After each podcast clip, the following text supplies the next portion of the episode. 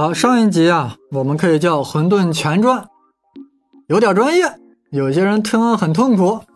现在舒服，我们要现在要讲历史上的混沌。其实很多书上呀，都在寻找一些历史上出现混沌的这样一个进程。比如说，很多书选了一个什么例子呢？就是我们在汉朝的时候，北击匈奴，导致了南匈奴归附，北匈奴跑向了欧洲，跑到欧洲以后，导致欧洲北部的日耳曼人南下，涌入了西罗马帝国，最终导致西罗马帝国灭亡了。有人说，这个匈奴北击匈，汉朝北击匈奴，导致罗马帝国灭亡，就是一个蝴蝶效应。哎呀，我不得不说，这些书的作者。他真的是不懂什么叫蝴蝶效应。我们中原汉人北极匈奴这么大一这个事儿，能叫蝴蝶振一下翅膀吗？我们不北极匈奴和我们北极匈奴，这个初始值是有着巨大差异的。这个怎么能叫蝴蝶效应呢？这只不过是一个连锁反应而已。还有书中举的例子更肤浅，说什么呢？某人因为晚出门了十秒钟，结果撞上了个车祸，给死了。这也不是蝴蝶效应，这是倒霉。大家一定要注意，什么叫蝴蝶效应？就是刚开始的差异非常微小，但还要经过长时间演化之后，这个差异被无限制放大，导致的结果的不同。不是你差十秒一出门就被撞死了。所以啊，要在历史上找一个典型的蝴蝶效应啊。并非易事。我遍寻历史啊，发现满清入入主中原的这一历史进程中呀，确实蕴含了一个典型的蝴蝶效应。为了说清楚这一点，我们不得不熟悉这一段历史。在我看来，这也是中国历史上最惊心动魄的一页篇章。大家都知道，努尔哈赤在明朝万历十一年起兵。统一了女真诸部，建立了八旗制度，在万历四十四年建国称汗，史称后金王朝，并且开始蚕食挑战明王朝在辽东的统治，迫使明朝发动大军想一举歼灭后金，结果在萨尔浒之战，明军惨败，从此明王朝的危机就开始了。皇太极登基以后。后金用兵蒙古察哈尔部，打开了一条能避开山海关、绕道攻入内地的通道。后来，皇太极就曾经率大军通过此路进兵至北京城下。当时呀，考虑到山海关还驻有强大的明军，觉得即便打下北京也不易守住，最终还是主动退兵了。所以说，皇太极还是想通过。山海关呀，直接进逼北京，这样没有后顾之忧。经过十几年的经营，他准备开始行动了。首先，他要拔除山海关外的几个明朝的重镇，景州、宁远、松山等。首先，清军开始围困景州。明朝为了解景州之围啊，从西部战场上调来了十三万大军。主帅洪承畴出任蓟辽总督，明清军队于是在松山展开了一场决战，史称松井之战。结果明军大败，十几万精锐被歼灭，洪承畴被俘。这是明亡清兴的一个转折点。从此，清军转向了战略进攻，为入关扫清了道路。但是。在后金、满清博兴于辽东之时，向明军连娘作战之时，在西北有一支新兴的政治军事力量迅速崛起。崇祯元年，陕西农民揭竿而起，分别在李自成、张献忠的领导下，向明朝展开了持久的搏斗，无疑改变了明清的力量对比，这使得我们的体系成为了一个。三体问题，即明朝、清朝和农民军三者的非线性耦合，为混沌的出现奠定了基础。明军最初呀，对李自成的镇压呀，还是卓有成效的。比如说，在崇祯十一年呀，打的农民军七零八落，李自成打被打得妻离子散，仅仅带着刘宗敏、田建秀等十八骑突围，逃入了商洛山中。那为什么后来李自成又东山再起了呢？还记得吗？刚才我们说到，崇祯十三年，清军围攻锦州。明王朝从西北部调来了十三万精锐，这十三万精锐本来在干什么呢？本来正在镇压李自成，李自成已经陷入了绝境，但是明朝为了援救锦州，将镇压农民军的重兵猛将猛将调到了关外，以固守山海关，捍卫京师，而且把善于镇压农民军的洪承畴。也调到了关外，成为了总帅，这样就使得李自成得以苟延残喘。正当明清决战于景州松山之际，李自成趁机冲出了商洛山，突入了饥民遍地的河南，登高一呼，饥民响应，声势大振，然后在河南境内攻城略地，陷洛阳为开封，再转战潼关，攻入西安。定国号为大顺，然后毫不歇脚地进军北京。这一路岂止是大顺，是太顺了，竟然在崇祯十七年，也就是公元一六四四年进入北京，害得崇祯帝啊登眉山自缢身亡。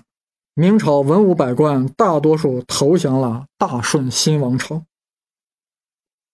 这里要做几个假设：如果明军在开封，再多坚守半年，或者农民军在西安多休整半年，那么一切都将发生改变。为什么呢？因为此时的清军也开始大举南下，志在攻破北京。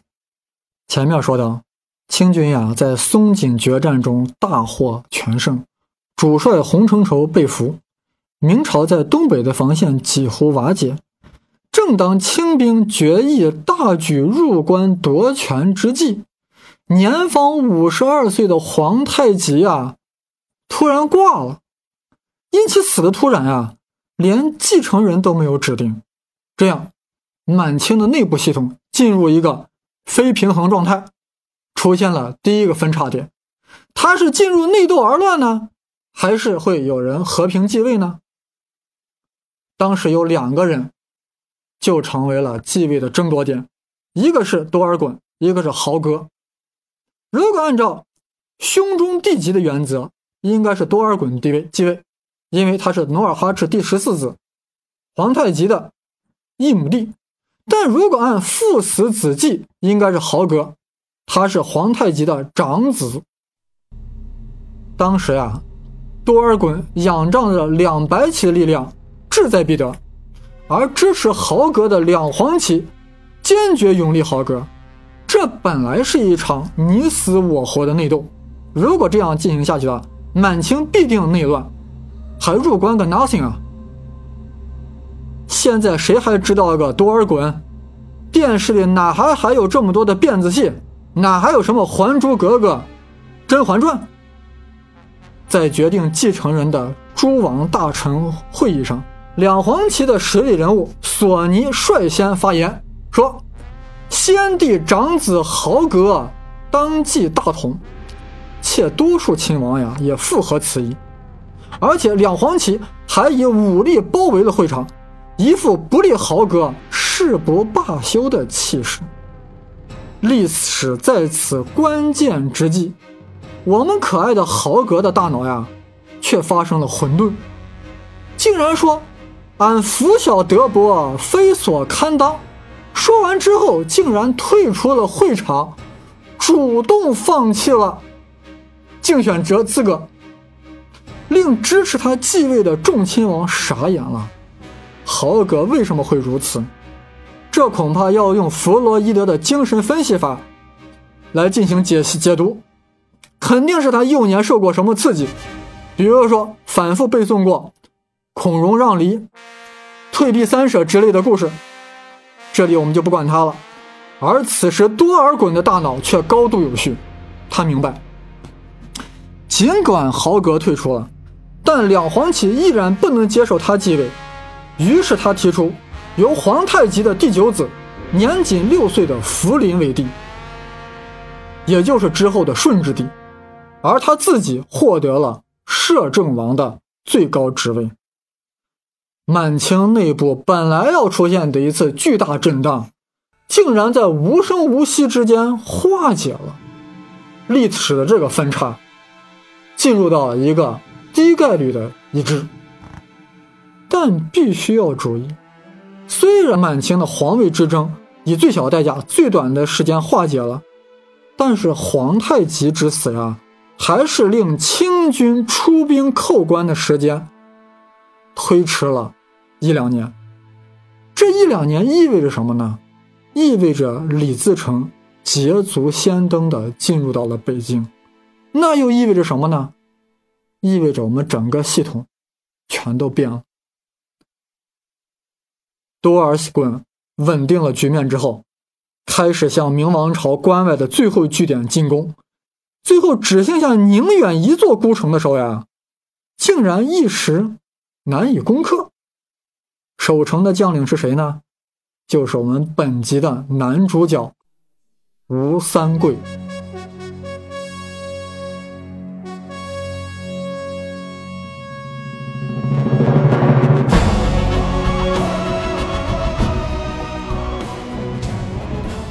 吴三桂，辽东名将，手握明朝最精锐的三万军队，他坚持抗清。面对清王朝多次的诱惑，绝不投降。即便一座孤城宁远，也要坚持到底。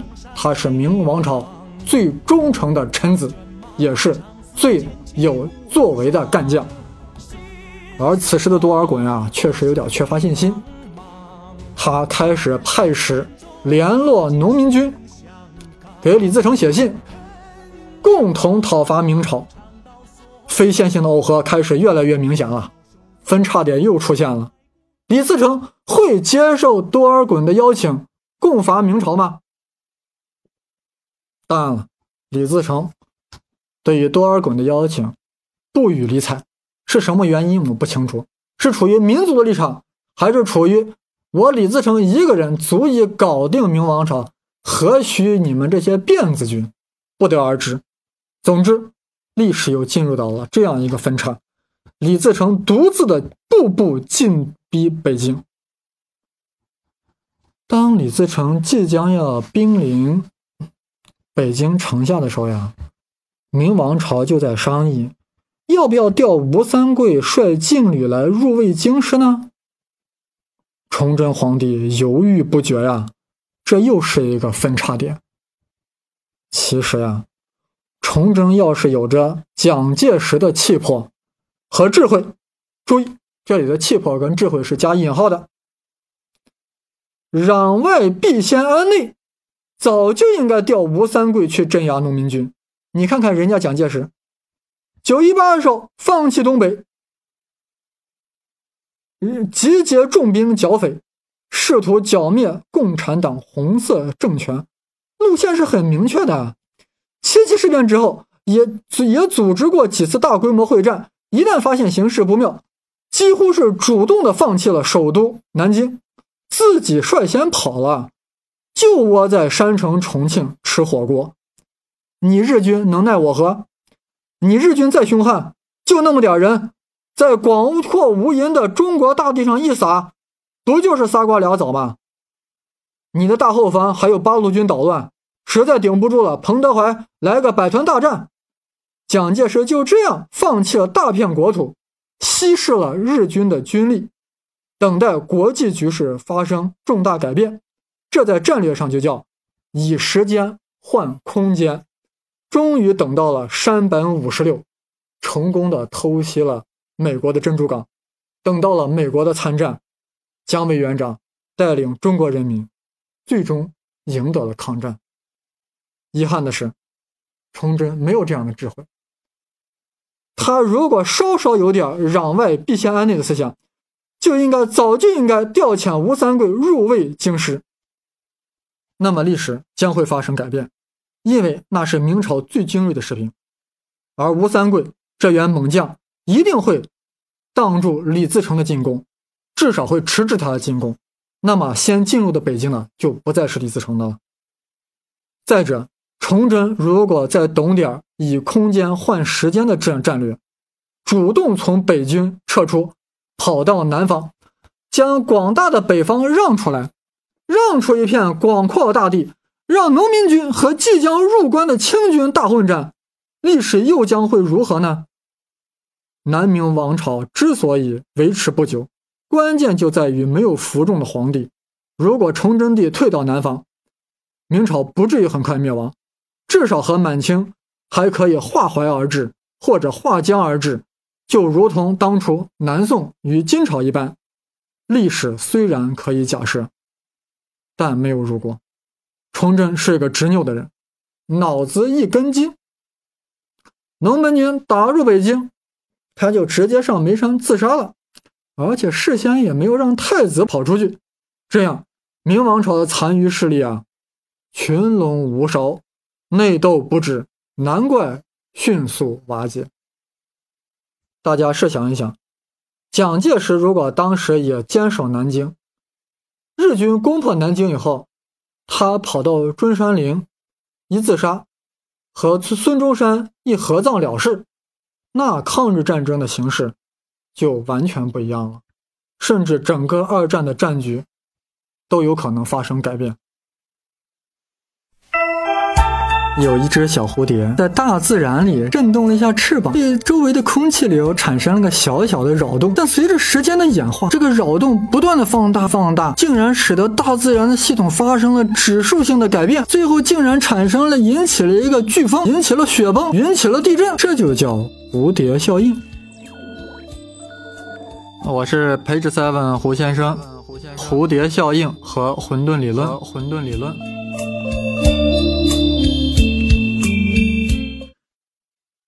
不过呀，崇祯呀，在最后一刻呀，还是决定调兵吴三桂入魏京师了。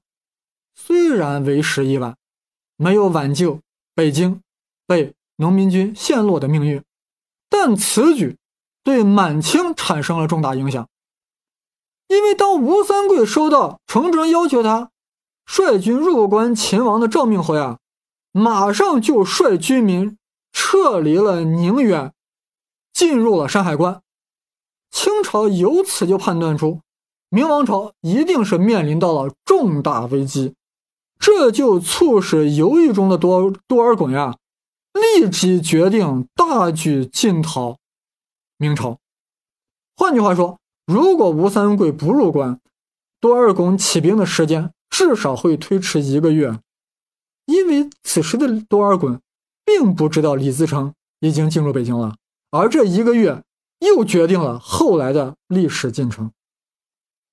多尔衮慑于山海关的坚固，慑于吴三桂的兵力之强，他仍绕到内蒙古地区缓缓进军。当得知李自成进入北京后呀，多尔衮对于新对手农民军有些缺乏信心。我们现在的过程一直还处于被周期分叉的状态。混沌还没有出现，我们那个小蝴蝶还没有出现，它是不在不断的分叉，不断的分叉。那么分叉到这个阶段呢，那就是多尔衮开始决议大举进军讨伐明朝。但是呀，当他在路上知道李自成已经进入北京以后呀，那么意味着他未来的对手已经不再是明朝了，是李自成了。李自成应一次竟然就攻入了北京，在他眼里，李自成绝非等闲之辈，那一定是个大英雄。多尔衮心里明白，李自成有今天的业绩，那全凭是自己打拼出来的。李自成，他童年时给地主放羊，长大后呀，也就是政府驿站中的谋了一个职位。